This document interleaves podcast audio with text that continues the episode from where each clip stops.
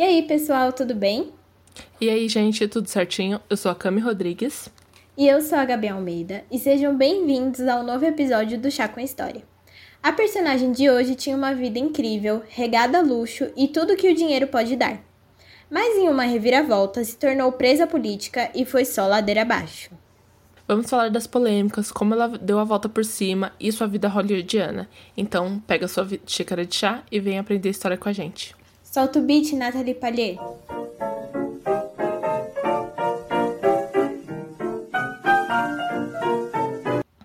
Bom, como sempre, antes da gente começar, é super válido reforçar que todas as fontes estão na descrição do episódio e na thread do Twitter. Então siga a gente nas nossas redes sociais, que é arroba tanto para o Twitter quanto o Instagram e TikTok.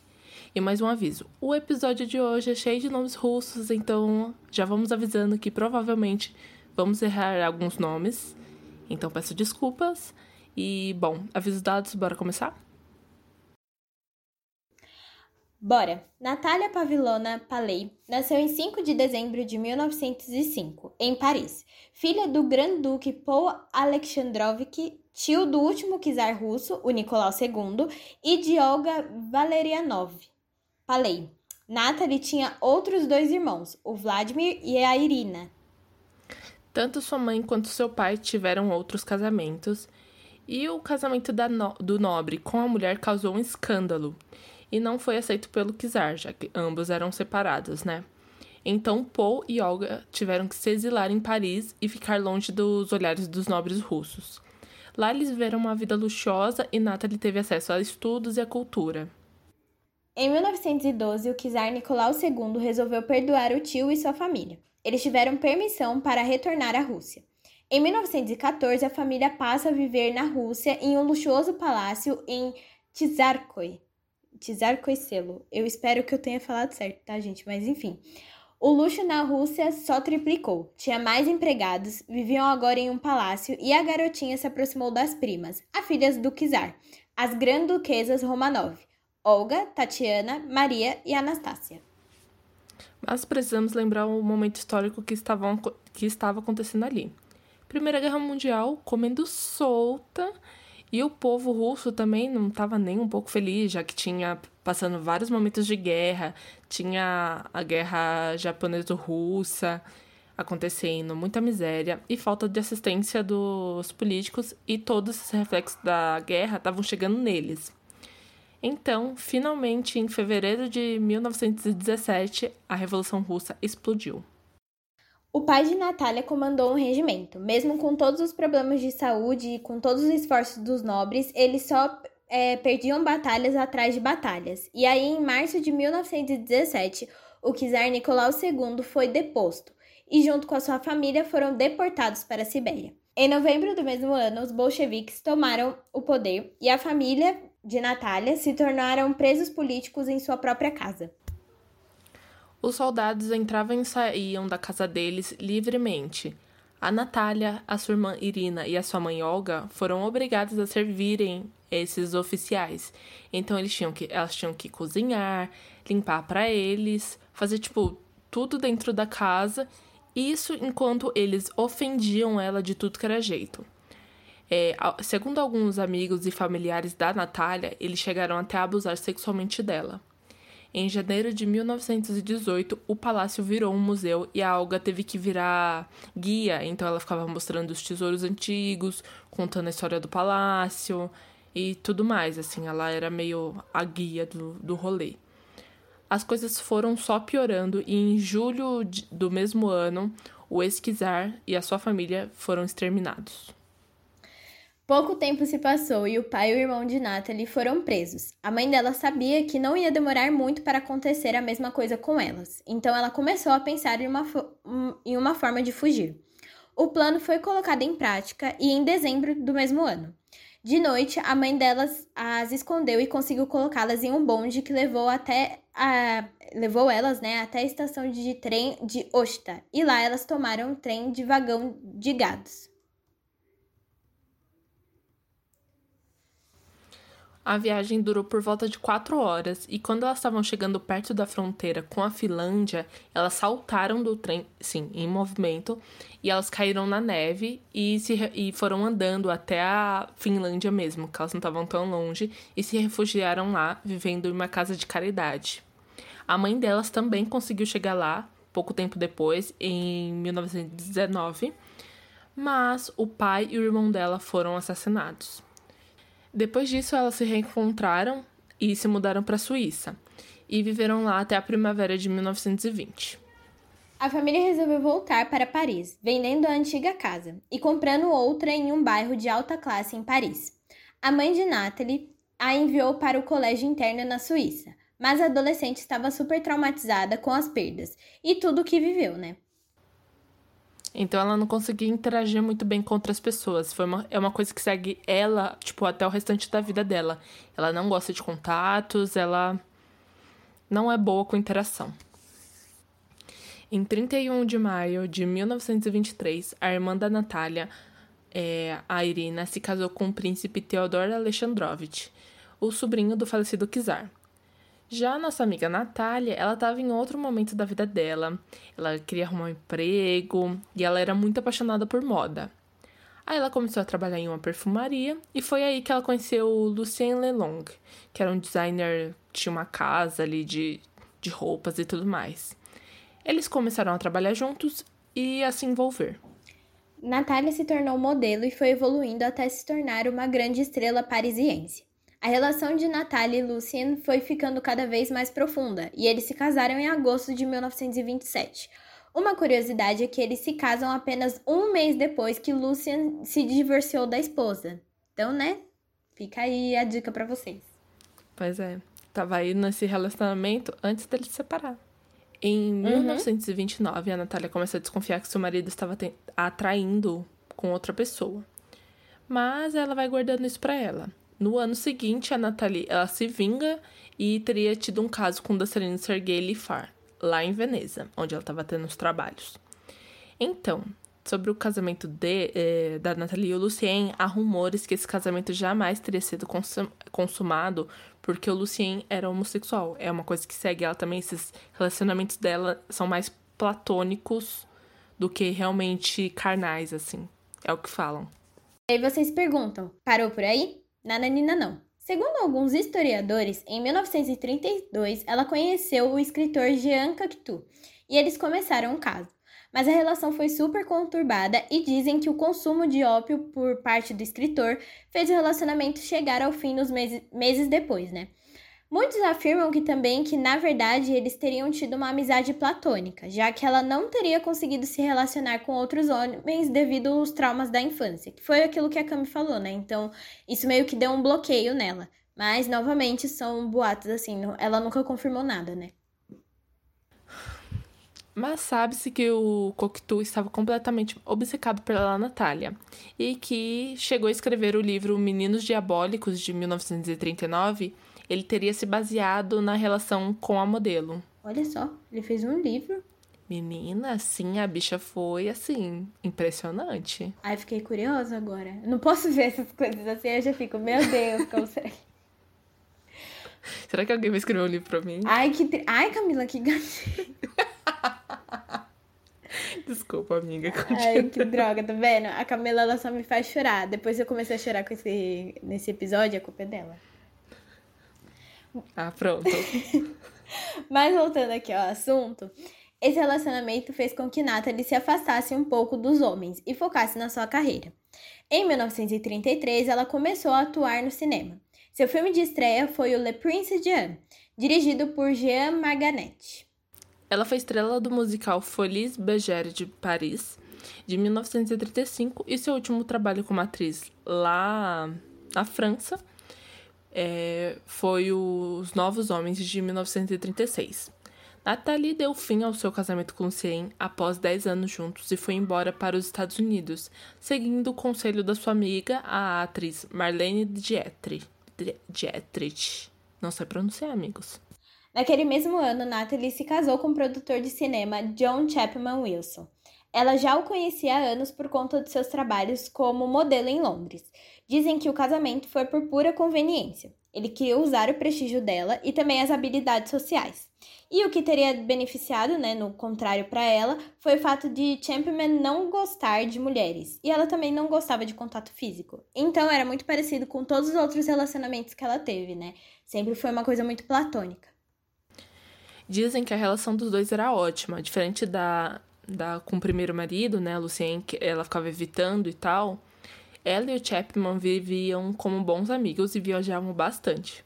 Em 1941, ela se tornou uma cidadã americana e vivia em festas das alta sociedade, arrastava o marido, enfim, para ele entrosar ele, porque ele era bem tímido, assim, ele não era muito bom com em ser social, sabe? Como no casamento anterior, Natalie se relacionou com outra pessoa, dessa vez com o escritor É, o Eric Maria Marque, e rendeu. Esse, essa relação também rendeu um livro, o Shadow, é, Shadows in Paradise.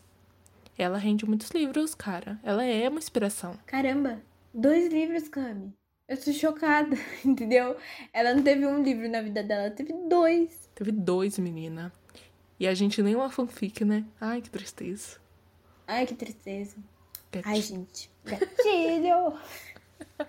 Bom, o John faleceu em 1961, aos 62 anos, e os seus últimos dias de vida foram sofridos devido à demência. A partida do companheiro abalou Natalie e ela se tornou reclusa. Não ia mais às festas, não recebia convidados e não brilhava mais na sociedade.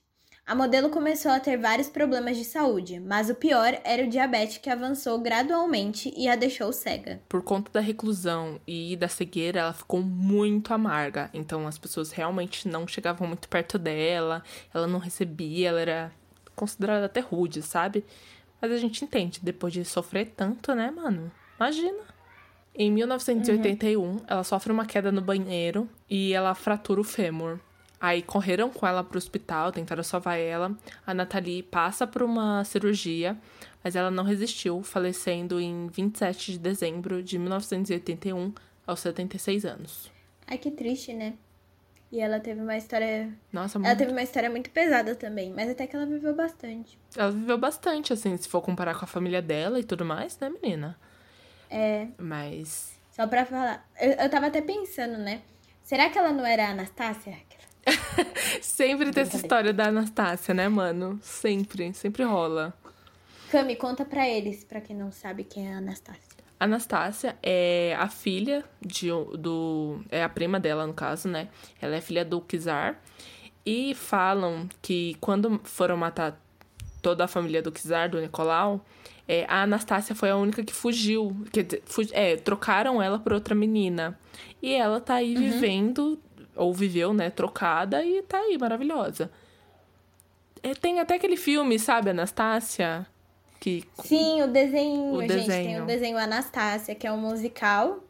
E é muito bom, eu adoro esse desenho. Sim. não sei se é da Disney. É da eu, Disney? Eu sei que tem no Disney Plus, mas eu não sei se é da Disney, mas tem lá. Ah, então deve ser, né? Mas assistam, Sim. gente. É, é e aí ela, bom. ela foi. É, é, no caso, ela é, tipo, ela, ela foi perdida e tal. Eles conseguiram sumir com ela, que não sei o quê. E ela encontra a avó dela em Paris. Ó, sentiu a ligação com a. Ó, ó, ó, tá vendo? A ligação? tá vendo a conexão? Tá vendo e ela conexão? estaria lá e que não sei o quê. Mas. Ah, gente. É uma coisa. O que, que você acha, Gabs? Eu você acho que, que não, é? eu só joguei a teoria porque. a gente tava falando, eu falei, será? Sim porque passou na minha cabeça. Mas acho que não, a gente tem registros da, da Nathalie como atriz. Eu acho que se eles quisessem esconder a Anastácia, eles não iam transformar ela numa atriz, sabe? Ou numa modelo. Então, não tem muito sentido, sabe? Eu acho que a Anastácia ia correr risco da melhor. Tipo, da mesma maneira, sabe? Que ela ia ser muito exposta se ela virasse modelo ou atriz. Pelo menos é o que eu acho. Ah, né? mas tem aquele ditado, né? É o melhor esconderijo é nos olhos de todo mundo. Então, você quer esconder, você tem que expor é o negócio. É uma coisa a se pensar. Fica aí a teoria, teóricos da conspiração aí, ó. Pensem o que vocês acham. Tem várias teorias sobre o que aconteceu com a Anastácia. Toda vez falam, ah, apareceu a Anastácia. E, tipo, várias pessoas já falaram, eu sou a Anastácia, eu sou a Anastácia. E aí nada acontece feijoada. Então, não sabemos onde ela está, se realmente ela realmente fugiu, né? Ou se ela realmente foi morta com os Romanov. Mas a teoria mesmo é que ela, ela fugiu mesmo, né? Ou, fugiu não, que ela morreu, né? É, que ela foi morta junto com a família e o cachorro da família. É, tem Até o cachorrinho, Gabs. Isso é muito Porra. triste. Muita mancada, né? Mas, assim, ela teve seus momentos de alegria, assim. Ela, ela conseguiu salvar com a mãe dela e a irmã, tipo... Elas viveram bem, assim, em Paris também. Ela conseguiu trabalhar com uma coisa que ela queria. Ela ficou só insatisfeita com a carreira de atriz. Porque não, ela não decolou, assim. Ela foi uma estrela em Paris, mas ela não era uma estrela em Hollywood, sabe? É, então, eu acho que vale ressaltar uma coisa, que a época que ela vai pra Paris, né? Isso eu tô falando aqui o que eu aprendi em história do cinema na faculdade, mas é, eu acho que a época quando ela, ela vai pra Paris tá o auge do cinema do das vanguardas, sabe? E aí quando ela foge um pouquinho disso e ela vai fazer o cinema hollywoodiano, é um pouco diferente a estrutura. Porque o europeu, ele sempre fez um cinema um pouco mais diferente do hollywoodiano, sabe? Ele, na, na época que ela estava produzindo os filmes e tudo mais, era muito essa questão de, ai, vamos se desprender do, do Holly, de Hollywood, com essa estrutura do herói e tudo mais. Então, acho que talvez ela tivesse acostumada com os filmes de lá, da Europa, e quando ela foi para Hollywood, não era a mesma coisa, sabe? É, e os filmes europeus são muito diferentes. Eu sinto muito essa diferença assistindo, porque eles são mais. não poéticos, mas tem um, um ritmo diferente. Eu acho que ela, até atuando, é muito diferente, né? É, tipo, sei lá, é uma estrutura completamente diferente, né? Sei lá, se, se você pega. Porque lá eles tiveram também as vanguardas parecidas com a arte, né? Então teve surrealismo, é... expressionismo, mais voltada pro cinema. E era tipo assim, coisas absurdas que a gente nunca ia ver em Hollywood, sabe? E graças ao surrealismo e expressionismo, a gente tem os filmes de terror hoje em dia. Mas naquela época, tipo, é, é, tem essa mudança muito grande, né? Principalmente produção, como funcionava. Hollywood sempre foi essa coisa de produzir muito para as pessoas consumirem, né? Na, na Europa não, era mais esse cinema pra, pra consumo, tipo. É, é uma coisa até hoje, né, Cami? Tipo, a maioria dos filmes europeus, eles são mais. Vamos dizer assim, complexos de consumir. É, eu acho que, tipo assim, é, é, muito, o, é muito mais nichado, assim. É, é mais pra quem vive aquela realidade, pra entender as piadas internas, sabe? É que nem muitos filmes brasileiros, É. é, asiáticos, é. Quando é, é filme nacional, meio que se prende. Eu acho que só os hollywoodianos quebram esses paradigmas, assim. Tipo, quebra essa fronteira. Tanto que. É, tanto que. Eu não sei se você já assistiu esse filme. Ai, eu tô tentando lembrar o nome dele. É um filme com. Eu vou lembrar, peraí. Eu vou pegar aqui o negócio pra falar o nome do filme certo. Vamos confirmar o nome do filme. Ah, lembrei. Os Sonhadores. Como é o nome? Você já assistiu esse? Os Sonhadores? Não.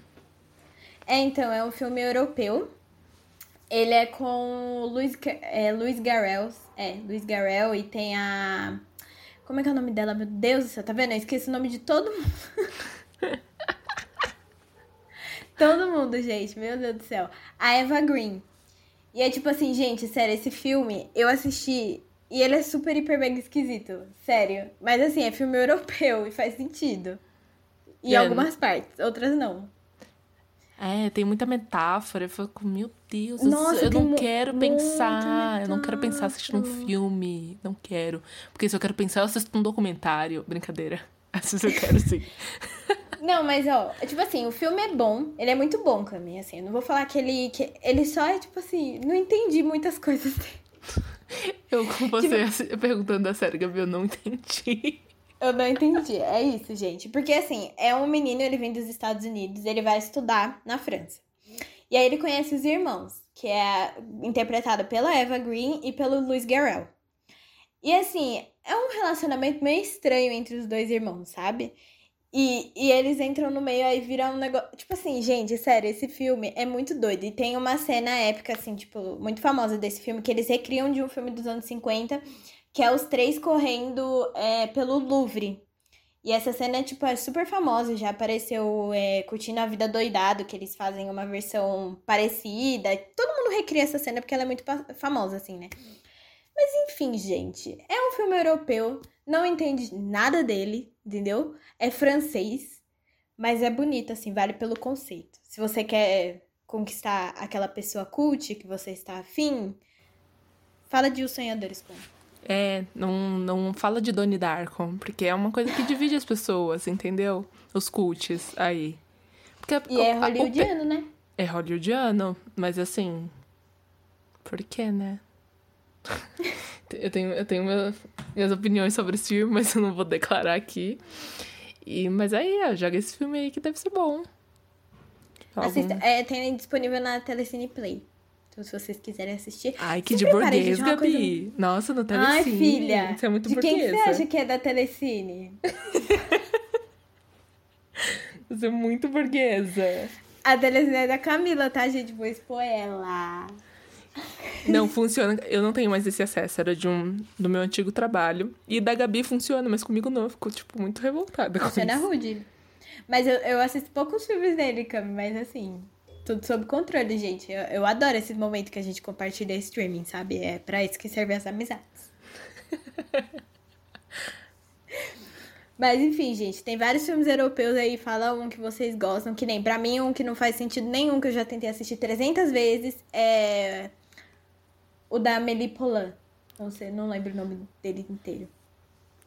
Ah, eu assisti, eu entendi, eu só não gostei mesmo. Tipo... Ah, eu achei ele muito. Não sei, Cami, não sei. Assim, eu, gente, eu não tenho preconceito contra o cinema europeu. Parece que eu tenho. Mas eu não tenho, entendeu? Eu assisto de tudo. Não que nem a Cami, que assiste mais do que eu. Mas coloca lá pra mim, tem a legenda em português, eu vou assistir. Eu é, só fico. Tipo. Não entendi. É, se for, se for um gênero que eu gosto, eu vou assistir. Aquela uhum. que assisti todas, menos terror, então. É... Tem aquele do. Ai, nossa, esqueci o nome. Que é um cuidador. Que o rapaz é um cuidador. Ai! Eu sei que... qual que é. Você sabe qual é? Então, sei, ele é francês, esse filme. Que é o moço que faz o Lupin agora no, naquela série da, da Netflix. Uhum. Ele mesmo. Então, tem esse filme que é muito bom. Eu gosto. Dou uma chorada quando ele fica um pouco sensível. É... Ai, caralho, agora não consigo lembrar de mais nenhum filme. É, eu também não lembro de nenhum filme europeu. Eu só lembro mais das séries europeias que eu, que eu assisti. É, eu assisti Lupin, que é, é francesa. Tem Dark, que é uhum. é alemã, assim. São séries. Scan. Scan. Que é norueguesa. Ah, nossa, Scan. Assistam Scan, vocês vão amar. Tem várias. Scan, gente. É tem várias versões, bom. mas Scan é maravilhoso. E... É, assiste a Scan norueguesa, porque tem de outros países também. É. Você vê do, a norueguesa é a melhor. Uhum. E a original, que é, a original é essa, e depois outros países pegaram, né, pra fazer também. É.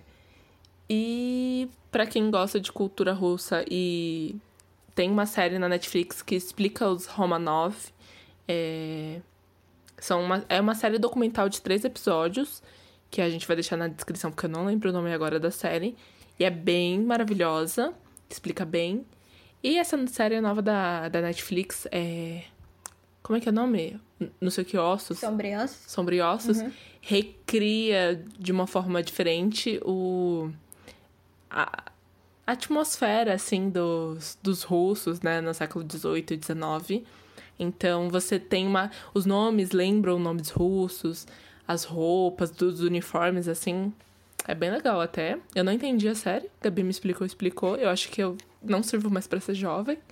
E acho que é só, né, Gabs?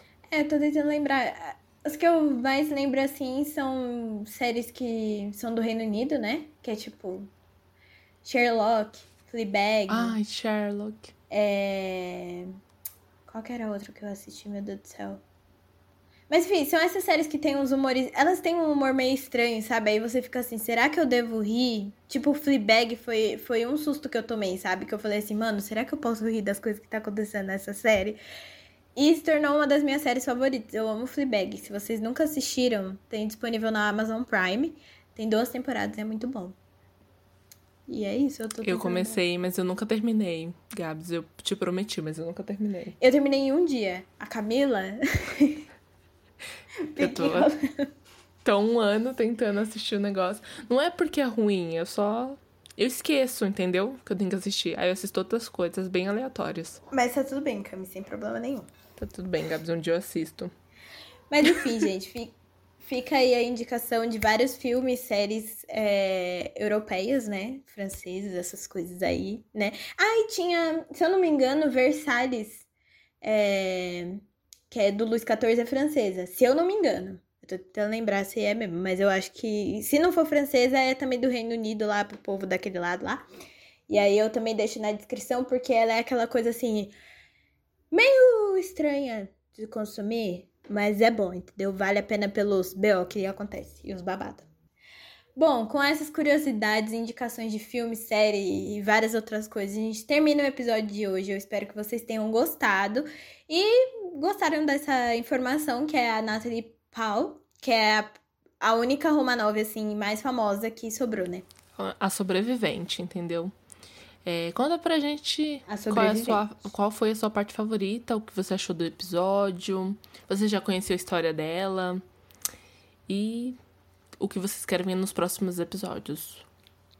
Sim, então para vocês falarem que vocês querem ouvir nos próximos, próximos episódios, vocês têm que entrar em contato com a gente. E por onde?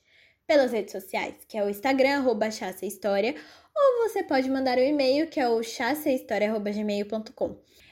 É, vou reforçar uma coisa aqui que eu sempre reforço em todos os episódios, então vamos lá, que estamos fazendo uma temporada especial da família real britânica, tá bom? Toda quarta-feira sai episódio novo, saiu dessa semana do Charles e da Diana. Então vão lá escutar, tem um monte de teoria, tem babado, tem traição, tem tem dedo no cu e gritaria como todo mundo gosta. E é isso, entendeu? Tem pedido de casamento no jardim da ex namorada e futura amante, entendeu? Vocês têm que ouvir. Tá maravilhoso. Tem que ouvir. Tem a declaração do Tampax. Nossa, é, é a minha fofoca favorita, entendeu? É a minha vergonha alheia favorita. Então, vamos combinar assim. Volta na semana que vem, conta pra gente o que, que você achou desse episódio, do episódio do Charles e da Diana. E fica pros próximos episódios, porque vão vir episódios novos, quentinhos e cheios de curiosidade para vocês. Um beijo e até mais. Beijo, gente. Lavem as mãos e até mais. Este podcast é produzido por Camila Rodrigues e Gabriela Almeida. O roteiro é feito por Camila Rodrigues e Gabriela Almeida. A arte foi feita pela Camis. A trilha sonora é a música Chicago Breakdown do Louis Armstrong e a edição foi feita por mim.